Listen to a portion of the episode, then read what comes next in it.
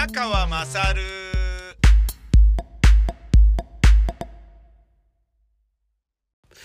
まあ、要介護2の、えー、認知症が入っている私の母親なのですが、えー 認知症でも、えーと、なんか認知症の方が、えー、で、いい感じっていうのはちょっと面白いなっていうことがあったので、ここで入れておきますね。あの、人のね、老いとか病気とか死とかが近づくとか、ボケとか認知症とかっていうのは、ネガティブな話だからあまりしたくないのですけれど、あの、結構ね、面白いことがね、多いんですよ、俺の親は。なので、もうちょっとね、紹介しますけどね。あのー、まあ、ずっとね、家で二人で、えー、老夫婦で暮らしていたんですけれど、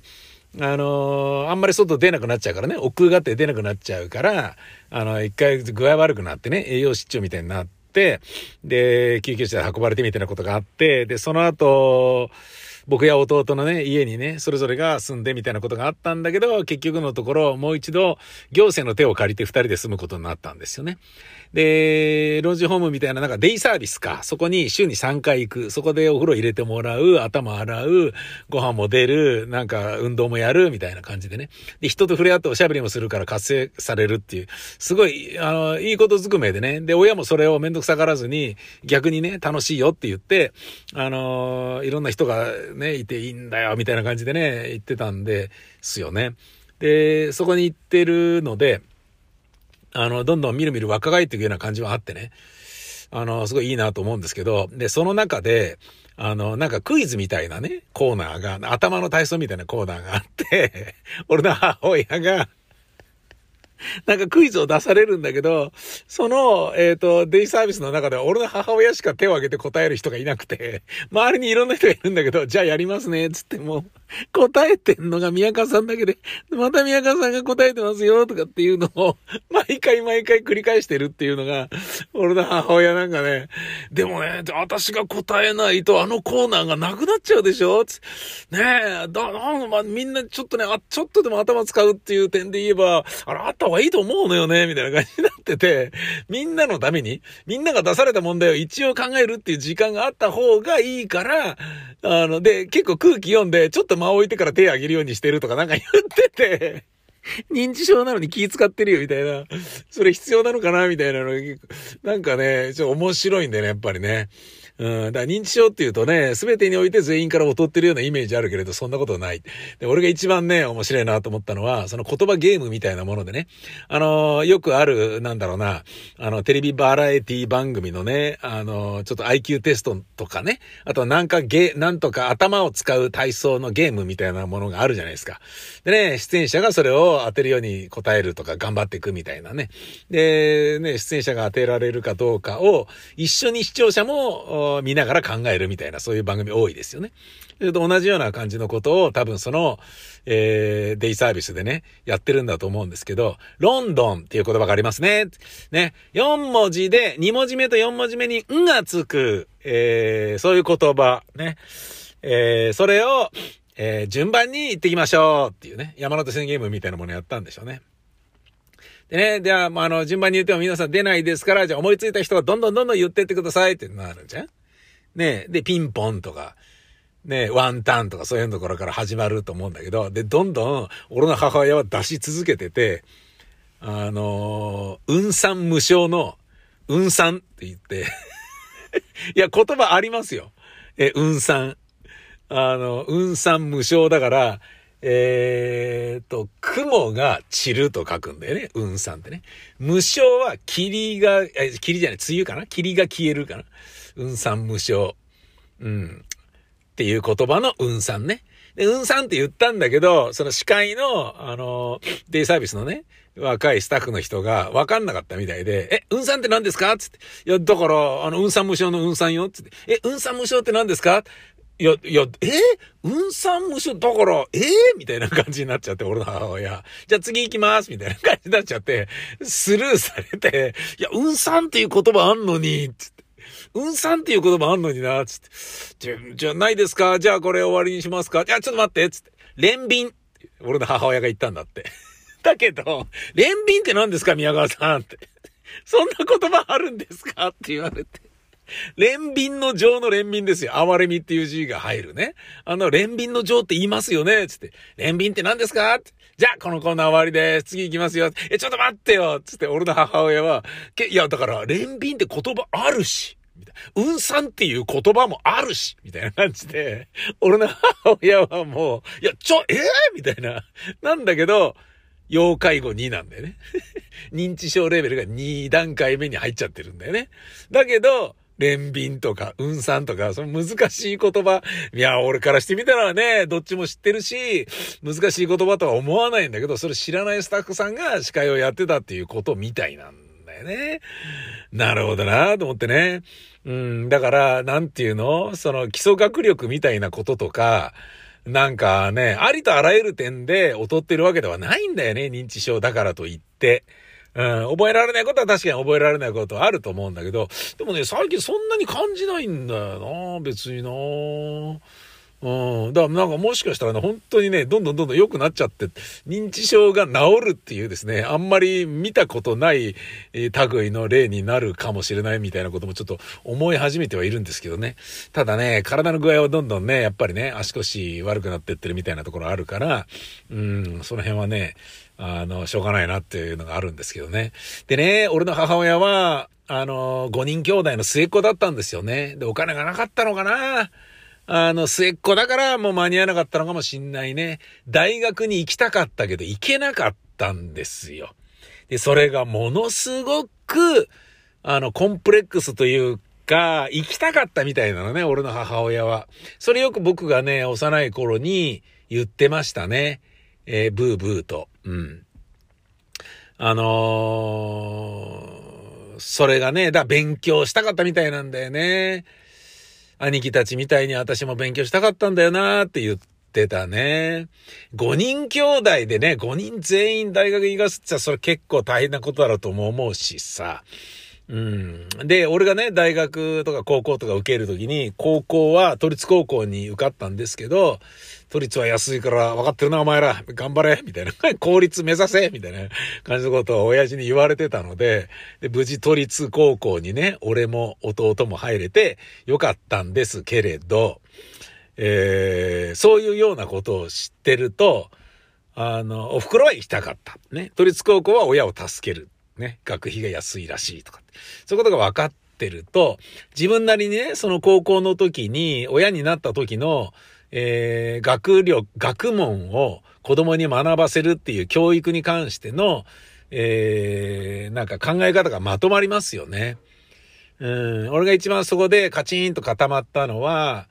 子供が何人になろうが全員に平等な、えー、教育を施せるようにしたいっていうことを強く思ったんですよね。で、二人目の娘が生まれた時に未熟児だったので、俺の嫁さんに、すいません、もう勘弁、これで勘弁、これでおしまいにさせてください、すいません、つって言われちゃったんですよね。もうちょっと無理だわ、自信がないっていうね。ああ、そうなんだって、健康だけが自信取り柄として自分を持ってたから、未熟児産むっていうことが自分としてはショックで、つって。もうこれ最後にさせてくださいっつって、はっきり言われたんでね。あんまりね、意見言うことないんですけどね、僕の嫁さんは。はっきり言ったので、ああ、そうかって思うでしょ。でもまあ逆にそれで良かったと言えば良かったのは、二人を大学に行かすんだったらちょっと頑張ればなんとかなったんですよね。子供ってこんなに幸せにするのか親をって思ってたから、関係ね作っちゃえみたいな感じで3人4人とね、バンバン作ってたとしたら、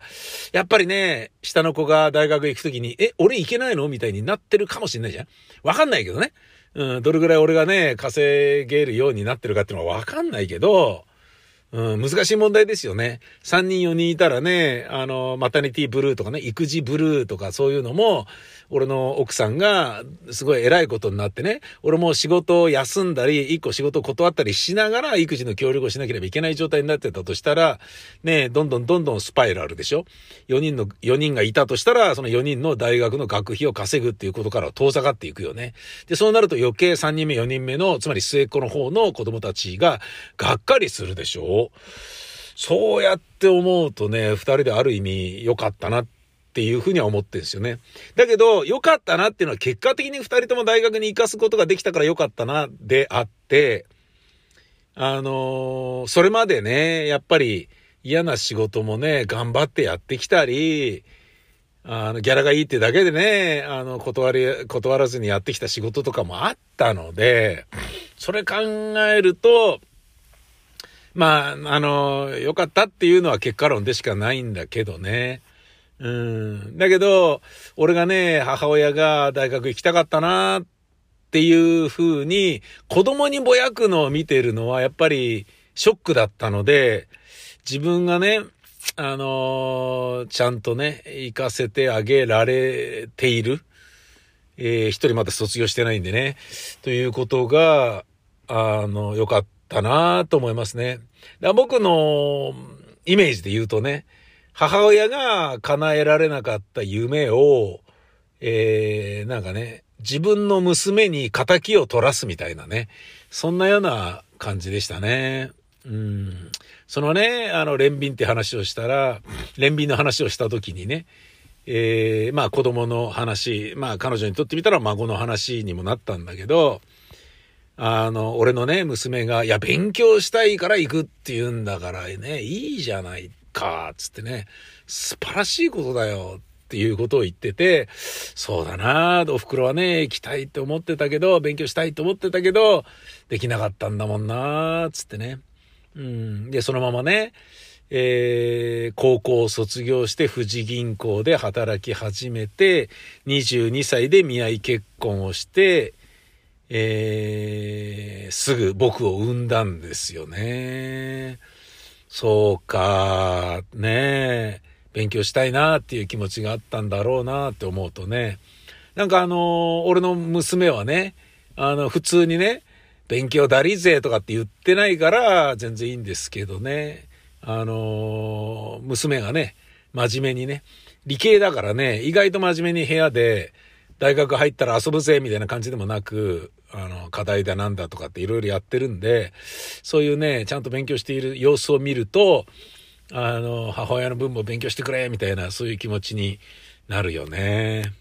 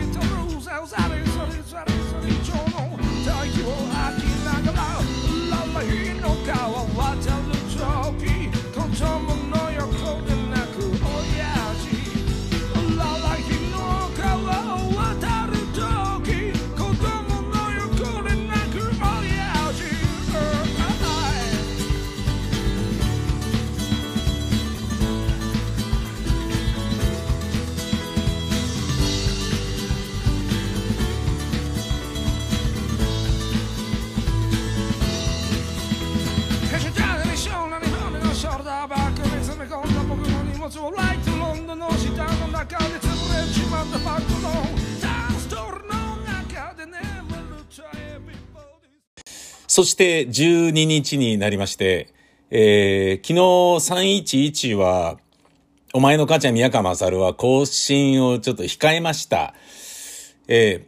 ー、あのー、まあ311ですしね、なんかあのー、これ難しいところなんですけれど、えー、やっぱりね、あのー、くだらないことをやってる人たちって軽く見られるし、その人たちの存在そのものが不謹慎に見られるし、で、この10年間、あのー、やっぱり散々ね、えー、お前不謹慎だよって言われ続けてきましたので、多分、言ってる人の中でも、言ってる人たちよりも俺意外と東北行ったり、東北のこと思ったり、東北のことにしていたりするよっていう自負はあってもやっぱり叩かれるんですよね。まあしょうがない。うん。まあ一応、えー、今ね、曲の前に撮ったのは3月10日に喋ったやつなんですけど、で、今喋ってんのが3月12日金曜日ね。えー、いやー、台本書き上がったんでね、嬉しいですけれど、あの、一日おきっていうのは、大体僕が親のところにご飯を届けに来るのが一日おきなので、今日もですね、えー、親の話になってしまうんですけど、ああ、そっか、こういうことがあるのかと思って、あもういろいろめんどくさいなと思って、いろいろめんどくさいなと思ってっていうのは、あのー、ね、喋った通り、えっ、ー、と、連便っていう単語を知っているから、その、なんかクイズコーナーでは、あのー、なんだろうな、こう、活躍できるけど、でも要介護2だから、認知症として介護は受けるみたいなね。介護してる人よりも漢字知ってるみたいな感じなんだけど、介護は受けるみたいな、そういうあの、面白い現象になったりするじゃないですか。まあまあ、それはしょうがないですよね。うん、年を取るってのはそういうことだよね。で、えー、今日もですね、あのああ、そういうことになるなって。だから、えっ、ー、と、赤ちゃんのように扱うと、そうではないんだよね。あの、ものは言わないけど、ちゃんと受け止めてたり感じてたりするので、お年寄りでね、あの、言葉数が少なくても、ちゃんとあの、敬うという気持ちをね、絶対に忘れてはいけないっていうのは、親と触れ合ってるとすごい思うんですよね。だね、なんか離れたところでね、えー、まあいいじゃん、じゃあ、あの、老人ホーム入ってもらえばいいんじゃない？みたいな、どうせ聞こえないだろうと思って言っちゃうようなお嫁さんとかがいたとしたら、そ間違いなく聞こえてますから。間違いなく恨まれてますから。間違いなく悲しい思いされてますからね。うん、それをね、自分が面倒見てるっていうことで、自分を育ててくれたり、そこまでのね、一人前の人間にさせてくれたのが親であるっていう感謝の気持ちを全く忘れて、今の力関係、上下関係、上下関係じゃないな。体がどっちが丈夫かとか、どっちがどっちの面倒を見ているかっていうことによって、過去のことをね、まるで忘れて横柄な態度を取るような、そういう子供には僕は絶対になりたくないのですが、えー、親のところに、親は武蔵野市の吉祥寺に住んでいるので、えー、地域振興券っていうのをもらうんですよね。で、10枚もらって、えー、それぞれ、えー、二人で10枚ずつだから20枚あるんですよね。で、そのうちの A 券と B 券っていうのがあって、A 券は、えー、大型店舗でもヨドバシカメラとか、あの、アトレっていうね、駅ビルとかでも使うことができる。B 券は小売店の普通の一般のね、お店で、えー、加盟店なら入、使えるよっていうやつなのね。で、そのアトレでおしょ、食材をね、あの、刺身とかを買えば、A 券は割とこなすことができるんですけど、B 券の方が多いんですよ。10枚のうち6枚あるのね。つまり12枚ある。で、そのうちの3枚ぐらいはなんとか使ったんだけど、これ3月いっぱいに使い切らなければいけないって結構枚数あるぞと。で、僕は演劇の公演ね、もうもうあの、あさってトークライブですし、で、その後もうすぐね、演劇の稽古始まって、前より開始して、鬼のようなバッタバタがこれから待ってるのが火を見るより明らかなんですよね。で、そうなると、これ、そうそう弁当、ご飯届けに来られないかもしれないし、いわんやその進行権を使い切るのは難しいのではなかろうかっていう、そういう気さえしてきたので、なんとか使いたいなと思って、あの、おとといも今回も、あの、バリバリこう、いいおかずを買って、まあそれのおかげでね、えっ、ー、と、家で僕がご飯を作るとか、僕が嫁さんにこれ作っといてくんないとかっていうふうに頼むのが、がぜ減りましたので、すげえいいんですけどね。で、やっぱりね、あのー、歯はどんどん悪くなってくるから、お粥の方がいいのかなみたいな感じになってきたので、お粥は作るようにしてるんですね。だけど、副菜ちょろっとあれば、あとはお刺身を喜んでくれますので、お刺身はローケンとかで出ませんのでね、えー、それせがれが買ってて、その日に食わすっていうことをやらない限りは、多分食べられないんだと思うんですよね。外食しないと。で、今外食ね、控えてもらってるので、お刺身を買ってったんですよね。で、それだけでも、えーと、まだ券が減らないので、全然ね。で、そっか、じゃあ明日の分っていうことで、うなぎを買っていこうと。で、うなぎを買って、これ明日食べて、つって、えー、皿に持ってね、あのー、もう山椒とタレとかけて、一回レンジでチンして、このまま食べてもいいし、明日レンチンできるならレンチンして食べてっていうふうにね、置いてきたのね。で、もうそれだけで、今自分が出した料理が、自分が食べた料理がお刺身で中トロとかが入ってるわけですよ。で、明日これ食べてねっつって、3月の11日の木曜日のご飯が、えー、うなぎね、国産うなぎ、かば焼き。それがですね、もう一人前2000円ぐらいするやつですよ、もう。えー、それでしょ？で、今日、金曜日出したご飯が、これまたお刺身、中トロ、マダイ、カンパチ、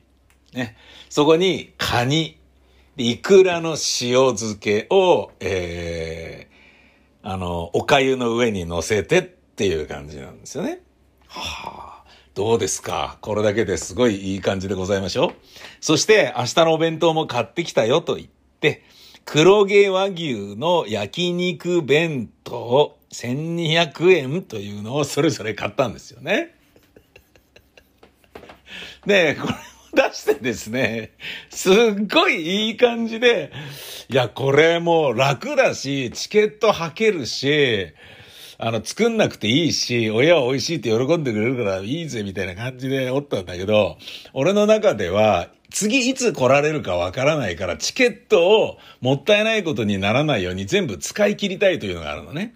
で、チケットは500円券が10枚かける2なんだけど、500円は1000円消費で500円使えるんですよ。つまり500円券を2枚使うには2000円以上のお買い上げじゃないとダメなんですよね。つまり倍買わなければいけないわけですよ。だからこういうことになり、えー、もう、黒毛和牛、えー、大トロ、えー、国産うなぎのかば焼き、大トロ、中トロみたいなのが4日連続になってて、まあ、ゴージャスでいいんじゃねえと思ったんだけど、あの、ご飯を食べてる最中にですね、母親がですね、なんか最近、やたらごちそうが続くね。かなんか言っって、ぼそっと言ってて、うん。とかって言って、親父が言ってて、うん。なんか、ね、あれ、最近ごちそうが続くわね。と なんか言ってて、ちょっと、俺、なんかその、いぶかしんでるように聞こえちゃったわけですよ。え、ちょっと待って、これ、なんかもしかしたら、マサルは、私たちが知らないだけで、お医者さんから、えーと、もうすぐ死にますよとか言われてんじゃねえかみたいな、そういうことを 気にしてんじゃないかっていうことがちょっと気になってきちゃったんですよね。あまりにも美味しいものが連続で出るから、え、ちょっと待って、これなんか自分が死にそうな気がするんですけど、みたいな、そんな錯覚に母親と父親がなってるんじゃないかっていう、そういうやりとりがちょっとね、聞こえてしまったんだよね。あ、そっか、そうなるのか、と思って。なんかあれね、とかって。最近ごちそう続きだわね。言って言ってて。